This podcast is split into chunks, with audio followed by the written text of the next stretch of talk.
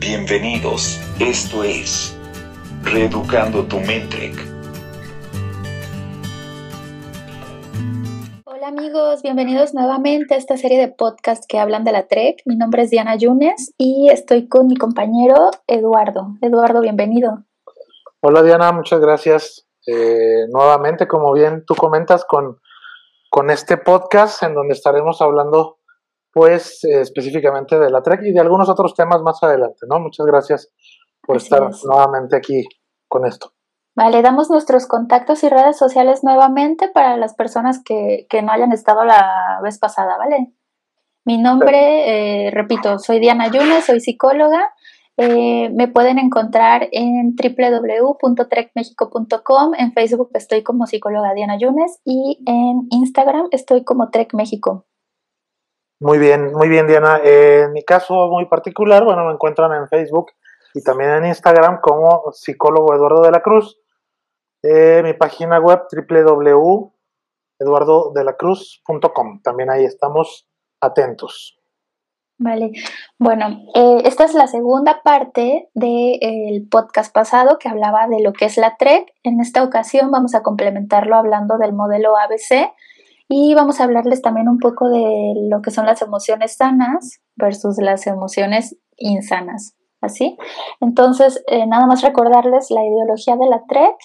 Eh, la, la, TREC plantea que no son las situaciones que vivimos las que nos hacen sufrir, sino lo que estamos pensando acerca de la situación vivida. Sí, las siglas de la, eh, son TREC, pero la terapia, les recuerdo, es terapia racional, emotiva, conductual. Eh, también me gustaría decirles que la TREC se basa en este modelo del cual vamos a hablarles hoy. Es el modelo ABC y es una herramienta que es muy útil y nos ayuda mucho a, separar, a ordenar y a diferenciar esto de lo que hablamos, ¿no? De la situación, la emoción que estoy sintiendo eh, cuando está pasando esta situación y el pensamiento que me lleva a ella. Eh, Eduardo, ¿nos podrías explicar un poquito más de este modelo? Sí, claro que sí, Diana. Como bien tú comentas, eh, es una herramienta, yo creo que de las más importantes que tiene la TREC, pero que también lo vuelve mucho más relevante que cuando la aprendemos la podemos aplicar en nuestro día a día. No es una herramienta específica para que podamos utilizarla en terapia. Eso sí me gustaría que, que quedara bien claro. ¿no? Esta herramienta la podemos llevar a nuestra rutina y ante cualquier situación que nos provoque ahí un poquito de dificultad, pues podamos utilizarla para tener opciones de resolver esa situación. Es importante, como tú comentabas, que identifiquemos que cada una de estas tres letras, que son la A, la B y la C, pues tienen un significado importante. Ya estuviste comentando que en la A encontraremos una situación real que ha pasado o que está pasando, mientras que en B trabajaremos la parte de los pensamientos, sobre todo enfocándonos a los pensamientos irracionales que justo en el podcast anterior estuvimos explicando, y la parte de la C, que son las consecuencias, que es importante también que identifiquemos que pueden ser emocionales, consecuencias emocionales, y que pueden ser también consecuencias en cuanto a comportamientos, ¿va? Vale, vale, ok. Eh, esto que, hablas tú de que la, la es la situación, eh, me gustaría comentarles que la situación puede ser algo externo o algo interno. ¿Sí? Por ejemplo, una situación de algo externo puede ser un despido laboral, eh, puede ser eh, la muerte de un familiar, un divorcio o ruptura amorosa, o puede ser el, haber vivido situaciones de violencia, de bullying, de rechazos, de críticas, ¿sí? Estas son cosas externas porque eh, es algo que puede observar alguien de externo a nosotros. Pero las internas, que también son importantes, puede ser un pensamiento, puede ser un recuerdo, puede ser la percepción de una amenaza o incluso un sueño que tuvimos. Al final de cuentas, perdón, eh, eh, lo que tenemos que considerar en la parte de la letra A es precisamente algo que está sucediendo, ¿no? Sí, sí, sí, y que es como el activador de, de esa emoción que, es la que nos está molestando, ¿no? Eh, un tip importante para, identificar nuestra A es hacernos la pregunta de qué pasó o qué está pasando. Exacto, yo creo que esa es una muy buena recomendación precisamente porque eh, nos llevará a un punto de objetividad sobre la situación que realmente está sucediendo, ¿no? Así es. Vale, y en cuanto a las Bs que, que, mencionabas que son los pensamientos, ya tienen un poco más de información en el podcast pasado acerca de eh, qué puede ir en estas Bs, pero en esta ocasión me gustaría darles ejemplos, ¿sí? Por ejemplo, eh, hablando de, de, las exigencias, pues podría ser, eh, mi hijo no debería hacerse un tatuaje, ¿no? Esto es algo muy común. O yo no debería equivocarme, ¿sí? O, también se pueden convertir en necesidades. Por ejemplo, yo necesito estar tranquilo, necesito estar seguro, necesito un trabajo, una pareja, o pienso que necesito reconocimiento por esta cosa que hice bien, ¿sí? Al final estamos exigiendo algo, pero, pero lo decimos de una manera diferente. Y en cuanto a, eh, por ejemplo, la baja tolerancia a la frustración, pues eh, un ejemplo sería, ya estoy cansado de la cuarentena, eh, o, pensar, ya no soporto que mi pareja o mi jefe o, mis papás me estén molestando con este tema que no me gusta, ¿no? Efectivamente, Diana. Algo que vale la pena comentarle a todos nuestros eh, seguidores es que la B y la C tienen que llevar una relación totalmente directa con la letra A, con lo que pusimos en la letra A, para que entonces tenga eh, la funcionalidad que estamos buscando de esta herramienta que es el ABC. Así es. Ok, entonces, a ver, algo importante que creo que también hay que decir es que nos enseñan a tener un lenguaje AC. Eh, por ejemplo, yo estoy enojada porque me rompiste mi, mi celular, ¿no? Entonces, yo no estoy enojada ¿sí? Yo no, la emoción no viene de que me rompiste mi celular. La emoción viene de estas veces de las que estamos hablando, que es qué estoy pensando yo acerca de que me rompiste mi celular. Exactamente, y es donde cobra nuevamente importancia el que tengamos muy claro cuál es la ideología del ABC, que el problema está en lo que se piensa de las situaciones, ¿no? Así es. En este caso, a quien le rompimos el celular, eh, estamos hablando de que realmente lo que está pensando de que le rompieron el celular es de que ya no va a poder comunicarse, de que ya no va a poder a tener ese mismo celular nunca más en su vida, etcétera. ¿no? Ahí donde vamos metiendo toda la parte de las exigencias que definitivamente pues van haciendo mayor eh, irracional nuestros pensamientos.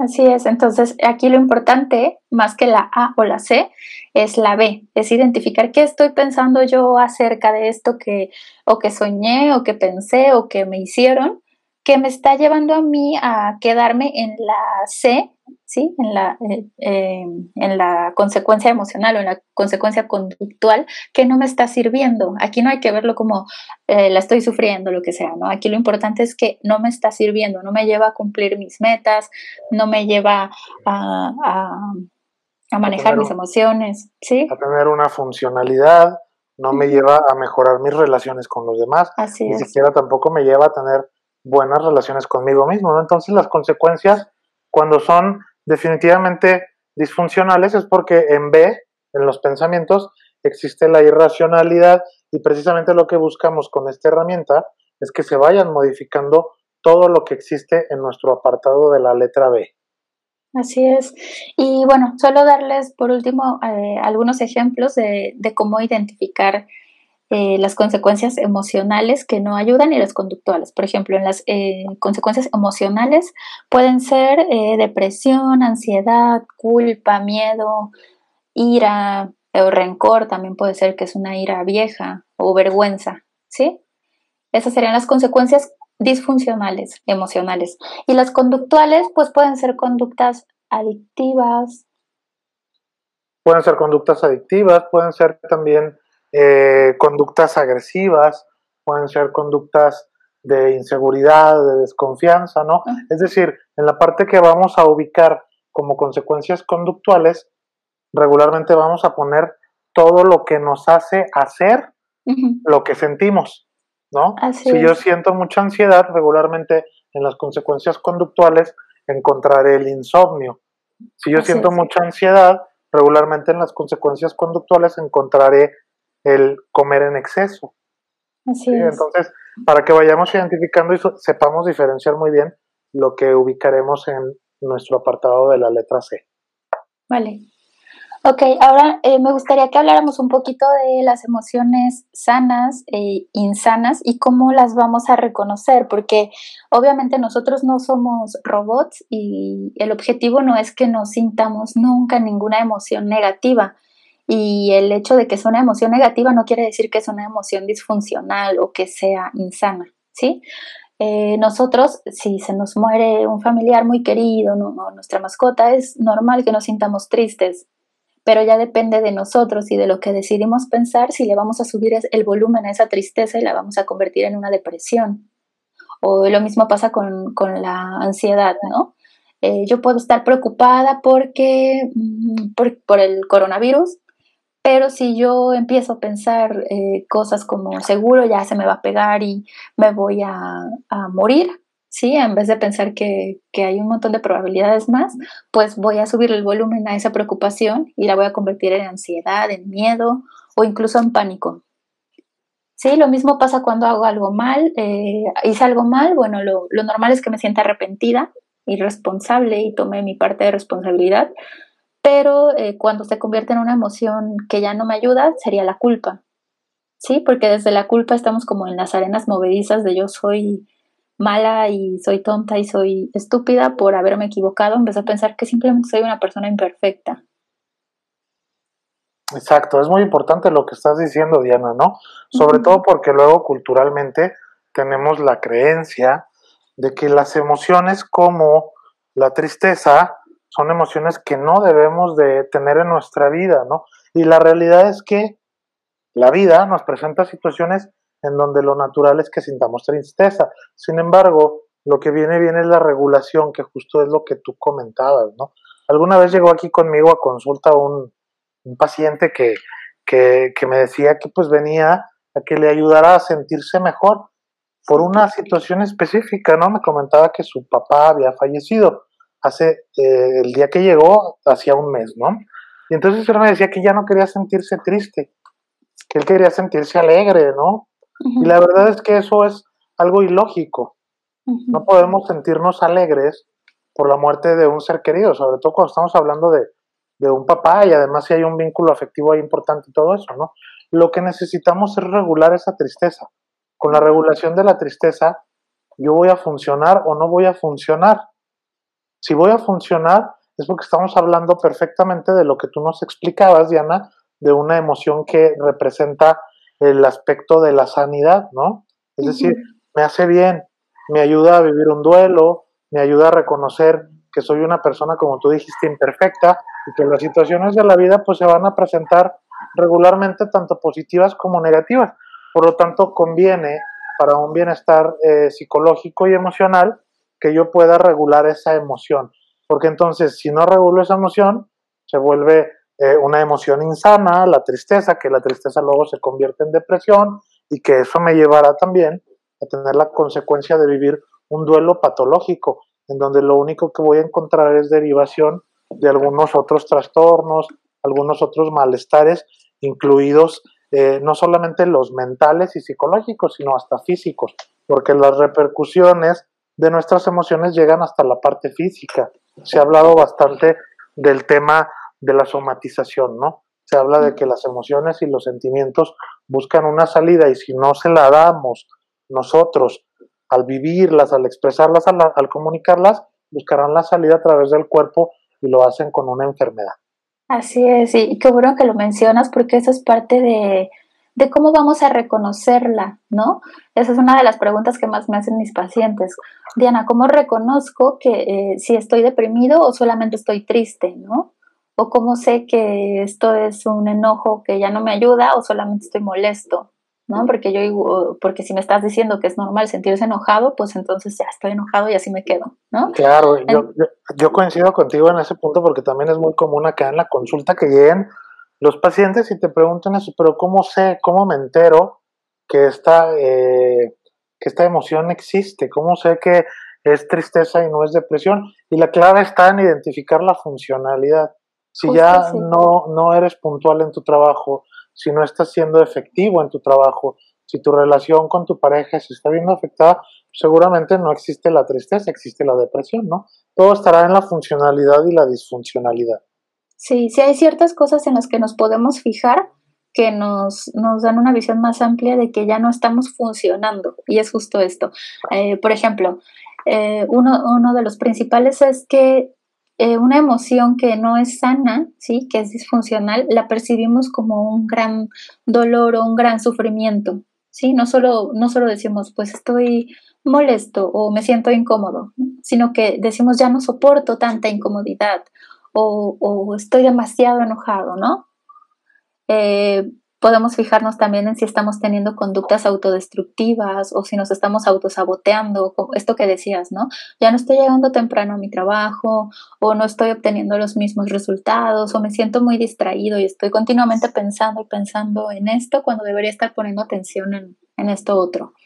Eh, nos impiden alcanzar nuestras metas, ¿sí? Eh, y, lo que mencionabas también nos provocan enfermedades, por ejemplo, dolores musculares, migrañas, úlceras, el insomnio, falta de apetito o aumento de apetito. Y otro, otro indicador es que las personas a nuestro alrededor empiezan a alejarse. ¿sí? No, no hay una empatía hacia nosotros eh, sino que ellos nos empiezan a percibir como personas tóxicas o algo así y, empiezan a alejarse.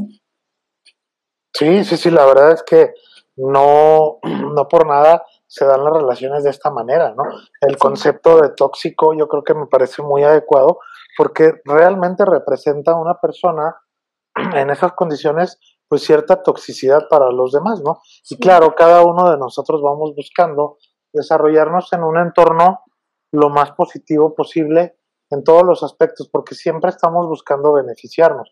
Esa es una realidad. Entonces, bueno, yo creo que viene muy bien el que tengamos el conocimiento de estas emociones, las que pueden ser sanas y las que pueden ser insanas. No es tan complicado. Claro, como lo hemos mencionado desde el podcast anterior, esto necesita de práctica. Sí. ¿no? No dejemos que nuestra baja tolerancia a la frustración se apodere de nosotros y querramos que al día siguiente ya podamos reconocer de una manera muy clara estas emociones. No, necesitamos practicarlo y una herramienta muy buena pues es el ABC que ya explicábamos y que eh, Diana nos daba muy buenos ejemplos para ello, ¿no? Sí. Ok, y bueno, algo importante que hay que decir, eh, aunque sea un poquito obvio, es que si empezamos a si esto nos empieza a rebasar y nos damos cuenta que las emociones que estamos teniendo ya son muy disfuncionales y no podemos cambiar las consecuencias, pues claro, ir a terapia, pedir ayuda, ¿no? Porque eh, siempre, siempre es, es bueno pedir la opinión de alguien más y la ayuda de alguien más y por nosotros mismos no estamos pudiendo resolver el problema. Claro, nunca está de más. Recuerden que la ayuda, la guía de un profesional sobre todo en Trek que mencionábamos, el primer podcast, esta, este rol que jugamos los psicólogos Trek en el proceso terapéutico de ir enseñando, de ir formando, de ir generando las habilidades como un profesor, pues ayuda bastante para que el paciente las aplique en su vida cotidiana y pues pueda tener el afrontamiento de una manera mucho más funcional de lo que sin esa terapia pues pudiera haber hecho, ¿no? Así es.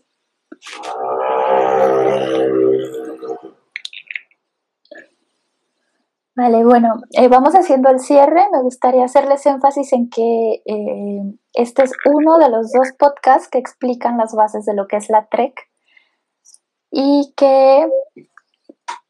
Y que bueno, eh, sigamos practicando nuestro ABC, ¿no?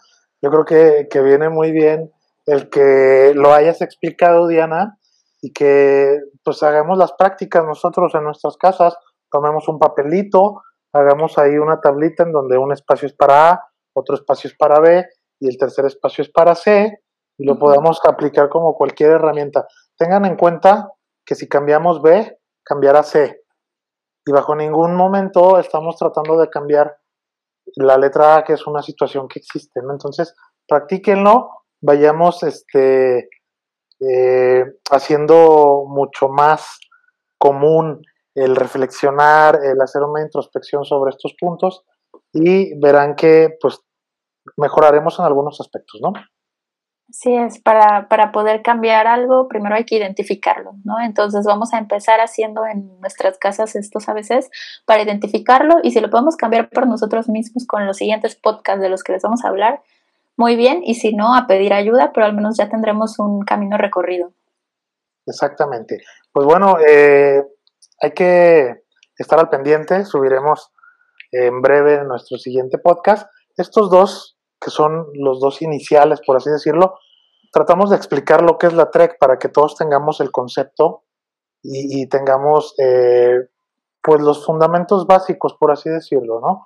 Ya más adelante trataremos temas de interés eh, muy generales, pero siempre apoyándonos en la filosofía de la TREC. Entonces los invitamos a que estén al pendiente y eh, pues nos sigan y compartan todos, todos estos podcasts que con mucho, con mucho empeño, con mucho cariño y con mucha satisfacción hacemos para ustedes. Así es, nosotros somos Reeducando tu Mente, somos Diana y Eduardo y les agradecemos muchísimo que nos hayan escuchado. Les recordamos nuestros contactos, eh, pueden encontrarnos en www, bueno, a mí en www.trecmexico.com, en Facebook como psicóloga Diana Yunes y en Instagram como Trek México. Perfecto, a mí me encuentran en mi página web como www.eduardodelacruz.com y las redes sociales Facebook, Instagram como psicólogo Eduardo de la Cruz. Por aquí seguimos en contacto y eh, como dijo nuestra compañera Diana, esto es Reeducando tu mente. Nos vemos.